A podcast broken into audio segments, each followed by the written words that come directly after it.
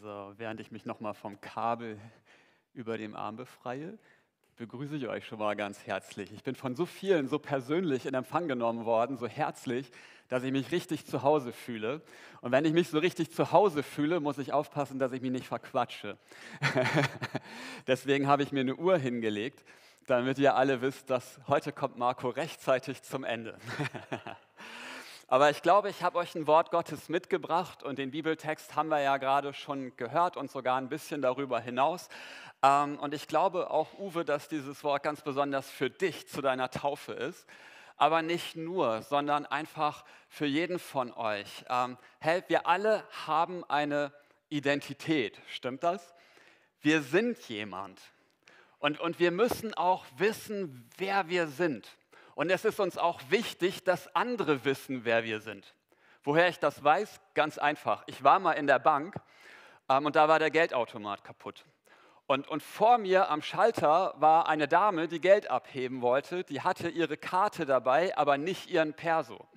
Und, und die Bankangestellte kannte diese Dame nicht als Kundin. Und so gab es eine ungefähr 20-minütige Diskussion ähm, darüber, wer denn wohl die Dame mit der Bankkarte ist. Und sie bestand darauf, ich bin aber Frau Müller. Und die Bankangestellte sagte, das kann ja jeder sagen.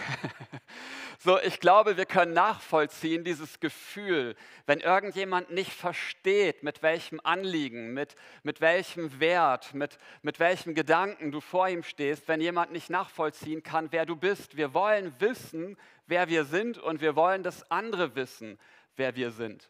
Aber wir alle haben dabei eine gewisse Herausforderung. Wir tragen nämlich drei Bilder von uns selbst mit uns herum. Jetzt denkst du, nee, ich nicht, Marco, ich, ich, ich bin nicht irgendwie drei Persönlichkeiten, ich bin nur einer.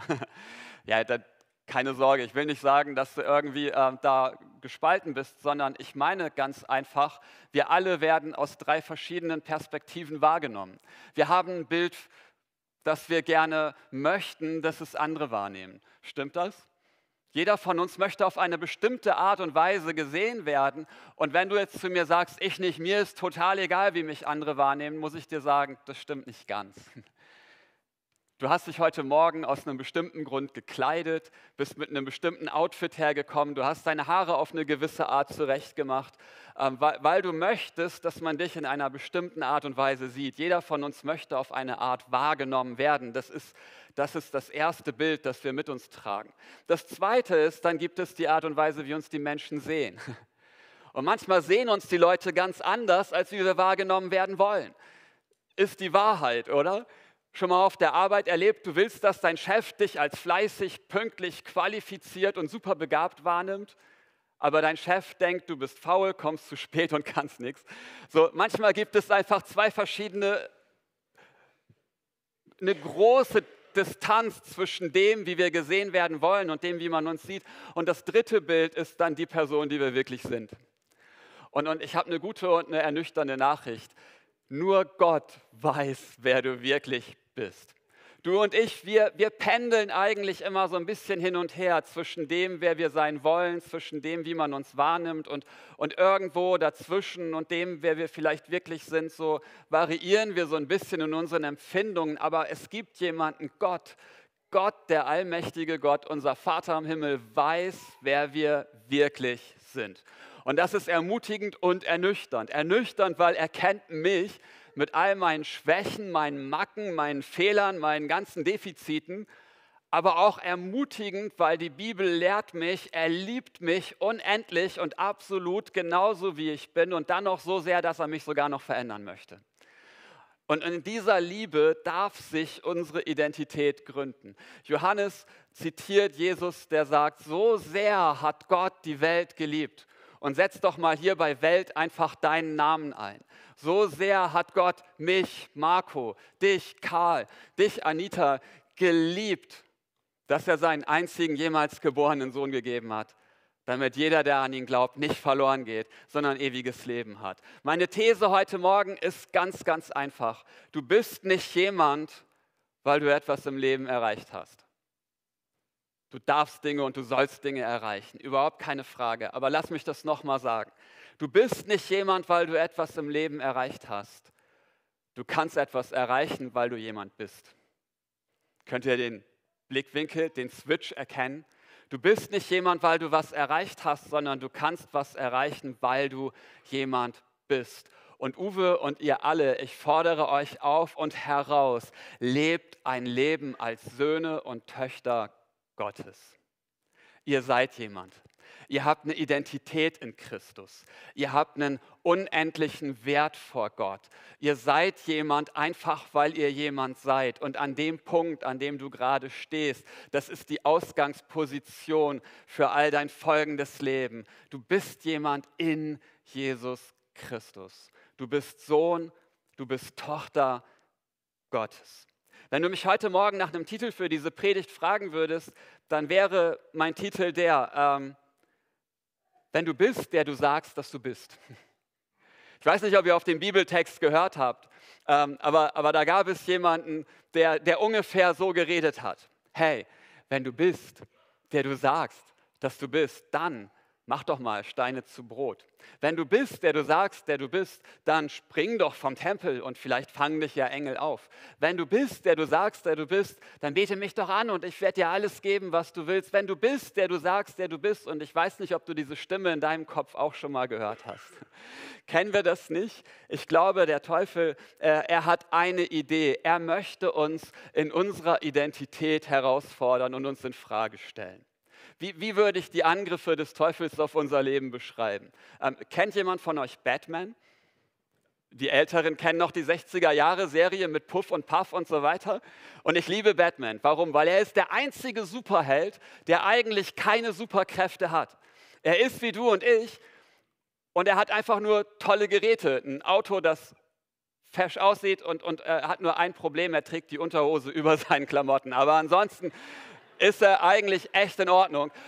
Batman hat einen Gegenspieler, und ich meine nicht den Joker, sondern den anderen, den mit den grünen Klamotten und dem grünen Hut. Kennt den jemand?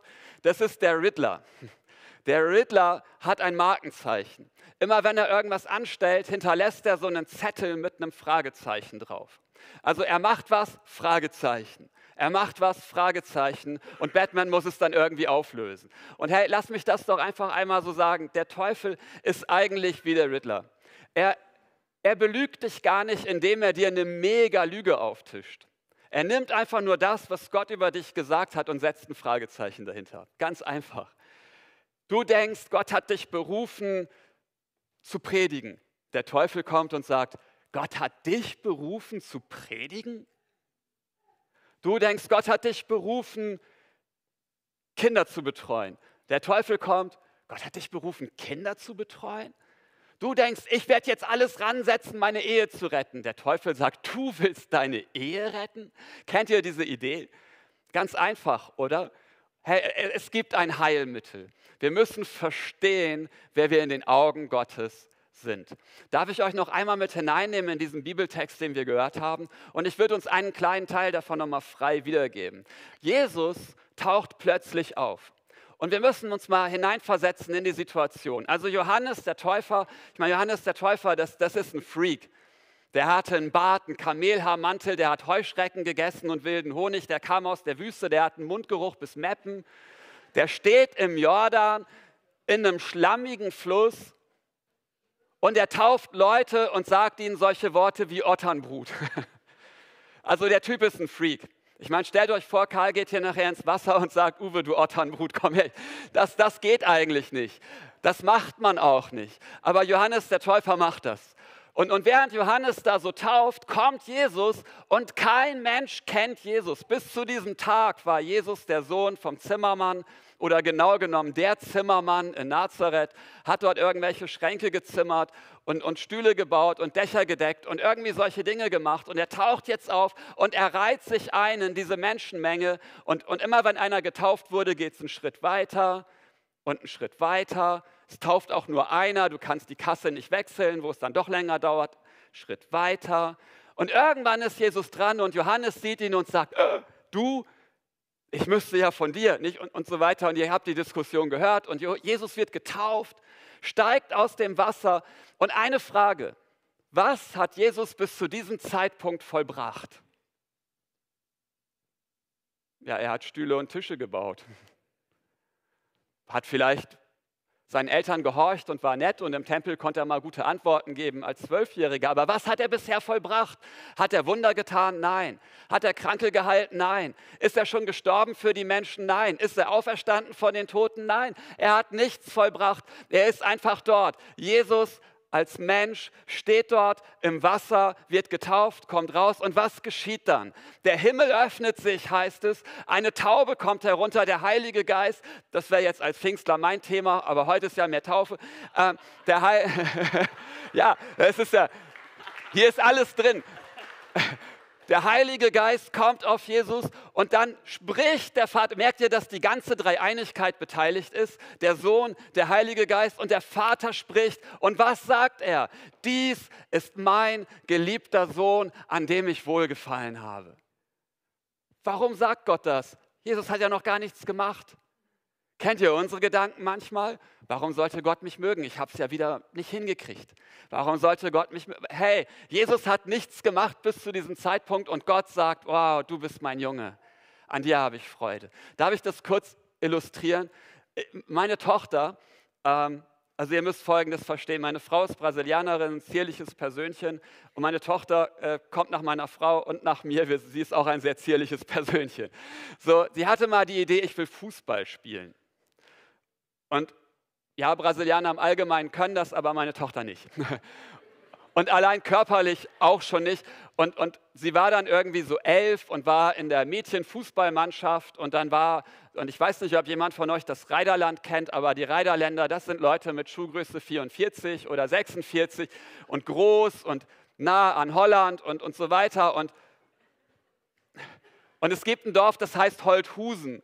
Und die Leute sehen auch so aus, als wenn das Dorf so heißt. Und, und in diesem Dorf war das Fußballspiel und, und dann war meine Tochter in ihrer Mannschaft, alle so elf und die gegnerische Mannschaft, die Mädels waren 14, 15 und Holthusen. Und der beste Ballkontakt, den meine Tochter in diesem Spiel hatte, war zehn Meter vom Ball entfernt.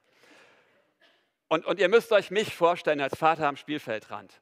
Joyce, Randa, du schaffst es, das ist mein Mädchen. Ja, lauf, Mädchen, lauf. Hey, ich habe sie gefeiert, als hätte sie einen World Cup gespielt. Sie hat keinen Ball gesehen. Sie ist schon umgefallen, wenn die Holthusener Mädels auf zwei Meter vorbeigerannt sind, vom Wind einfach. Aber ich habe sie gefeiert. Warum? Weil sie mein Mädchen ist. Meine Tochter, gibt es hier Eltern im Raum? Könnt ihr den Gedanken nachvollziehen? hey, lass mich dir heute Morgen sagen, und Uwe, lass mich dir heute Morgen sagen, Gott feiert dich genauso. Er, er feiert dich schon vor deiner Taufe und nochmal viel mehr nach deiner Taufe. Und egal, wie, wie, du hier sitzt und wie lange du schon getauft bist, wie lange du Jesus schon nachfolgst oder ob du heute Morgen gerade dabei bist, ihn kennenzulernen oder ihn vielleicht noch gar nicht kennst, Gott feiert dich einfach als die Person, die du bist. Er liebt dich unendlich. Und in diesem Bewusstsein dürfen wir unser Leben gründen. Jesus kommt aus dem Wasser. Was ist das Erste, was passiert? Der Geist kommt, Gottes Zuspruch kommt. Ich habe dir heute Morgen diesen Zuspruch gegeben. Gott liebt dich. Unendlich. Herr, lass mich dich warnen. Morgen ist wieder Montag. Das Erste, was auf dich einprasseln wird, ist das große Fragezeichen. Und ich möchte dich ermutigen, hab die Antwort in deinem Herzen. Ich bin geliebtes Kind Gottes. Jesus wird vom Heiligen Geist selber in die Wüste ge geführt und der Teufel kommt. Und er ist dort 40 Tage und fastet. Aber anscheinend beginnt die Versuchung am ersten Tag und endet am 40. Tag. Also es geht über diesen ganzen Zeitraum. Der Teufel stellt Jesus in seiner Identität in Frage. Mit ganz einfachen Fragen. Wenn du bist, wer du sagst, der du bist, dann mach doch die Steine zu Brot. Dann spring doch vom Tempel. Hey, Jesus hat die Antwort. Er weiß in sich, ich bin Gottes Sohn. Macht er Steine zu Brot? Nein. Springt er vom Tempel? Nein. Und hey, diese Versuchung, der Angriff auf die Identität von Jesus zieht sich durch seinen ganzen Dienst bis zu seinem Tod am Kreuz. Als Jesus am Kreuz hängt, was sagen die Leute, die unten vor dem Kreuz stehen? Sie sagen, wenn du der Sohn Gottes bist, dann steig runter, hilf dir selbst. Zeig es uns. Hey, ich muss euch ehrlicherweise sagen, ich bin sehr froh, dass ich nicht der Sohn Gottes bin. Ich kann euch versprechen, ich wäre runtergestiegen. Ich hätte gesagt, Vater, fünf Minuten, Altes Testament, bitte. So Leute, kommt her. Das, das wäre meine Haltung. Jesus ist anders. Er bleibt am Kreuz. Er stirbt für uns. Warum kann er dieses Erlösungswerk wirken? Weil er weiß, wer er ist in Gott. Und hey, wir, wir, wir interpretieren Jesus oft so, so übermenschlich. Aber lass uns miteinander daran erinnern, er ist ganz Mensch geworden. Und er war als ganzer Mensch auf der Erde. Und er hat die ganzen menschlichen Schmerzen an diesem Kreuz getragen. Und er hat die Versuchung als Mensch getragen. Nicht als verherrlichter Gott, sondern als Mensch, weil er verwurzelt war in seiner Identität. Schlussgedanke. Wie lebe ich in der Identität Gottes? Wie lebe ich in meiner Identität als Kind, als Sohn, als Tochter Gottes? Erstens, vier kurze Punkte. Erstens, und Uwe, das gebe ich dir mit. Ah, der ist weggegangen.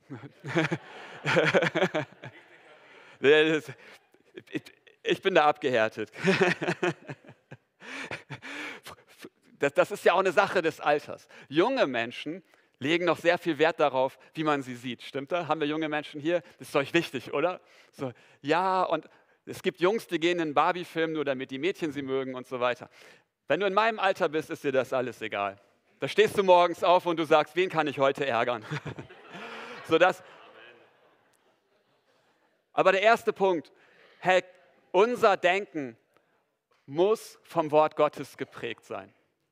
Wir müssen wir es lernen, unsere Identität aus der Bibel heraus zu gründen, zu verstehen, was sagt Gott über mich. Und hey, wenn du, wenn du nicht die ganze Bibel kennst, fang mit Johannes Kapitel 3 an und lies diesen Johannes 3,16, den ich vorhin zitiert habe. Lies ihn immer wieder. So sehr hat Gott mich geliebt. Unsere Identität muss aus Gottes Wort geprägt sein. Zweitens, wir müssen nichts beweisen. Lasst uns das miteinander verstehen. Wir müssen niemandem etwas beweisen. Gott weiß, wer wir sind. Und andere Menschen werden nie ganz verstehen, wer wir sind. Und wir selber tappen auch manchmal im Dunkeln. Aber wir dürfen immer mehr verstehen, wie Gott uns sieht. Aber wir brauchen niemandem etwas beweisen. Wenn wir Fehler machen, dann können wir damit umgehen. Wir können sie bekennen, wir können um Vergebung bitten, weil wir wissen, wer wir sind in Jesus Christus, erkauft durch Jesu Blut. Der dritte Gedanke ist, ähm, Söhne und Töchter haben doch den Eltern gegenüber oft so eine gewisse Unverschämtheit. Kennt ihr das auch? Wer von euch hat Eltern? Also jetzt müssten sich alle melden. Wenn sich jemand nicht meldet, wird mich das ein bisschen gruseln. Ähm, ich habe einen Schlüssel zum Haus meiner Eltern. Und die wohnen relativ weit weg, also ich tauche da selten unangemeldet auf, aber wenn ich es tun würde, ich würde den Schlüssel nehmen, ich würde reingehen, wenn keiner da ist und ich würde als allererstes in den Kühlschrank gucken was haben wir denn da? Oh. Warum? Weil ich bin Sohn. Ich bin da zu Hause, obwohl ich nicht mehr da wohne. Ich gehe einfach hin und ich verhalte mich wie ein Sohn. Und das Ding ist, wir können uns Gott gegenüber wie Kinder verhalten, wie Söhne und Töchter. Und wir dürfen ihn bestürmen und herausfordern und sagen, Vater, ich brauche und ich muss und ich brauche dich. Und, und hey, Gott, Gott liebt das, weil, weil, wir, weil er merkt, dass wir ihn als unseren Vater wahrnehmen. Und der vierte Gedanke ist, äh, als Kinder entwickeln wir auch den Charakter des Vaters, des himmlischen Vaters. Von unserem irdischen Vater können wir die guten Dinge abgucken und der hat nicht nur gute, aber von unserem himmlischen Vater dürfen wir alles abgucken und lernen, so zu werden wie er. Und umso mehr wir liebend und großzügig und vergebend sind, umso mehr sind wir verwurzelt in unserer Identität in Jesus Christus. Die Wahrheit ist, und das ist der letzte Satz, bevor wir noch einmal zusammen beten, es gibt keine Kinder, denen der Vater weniger nahe ist.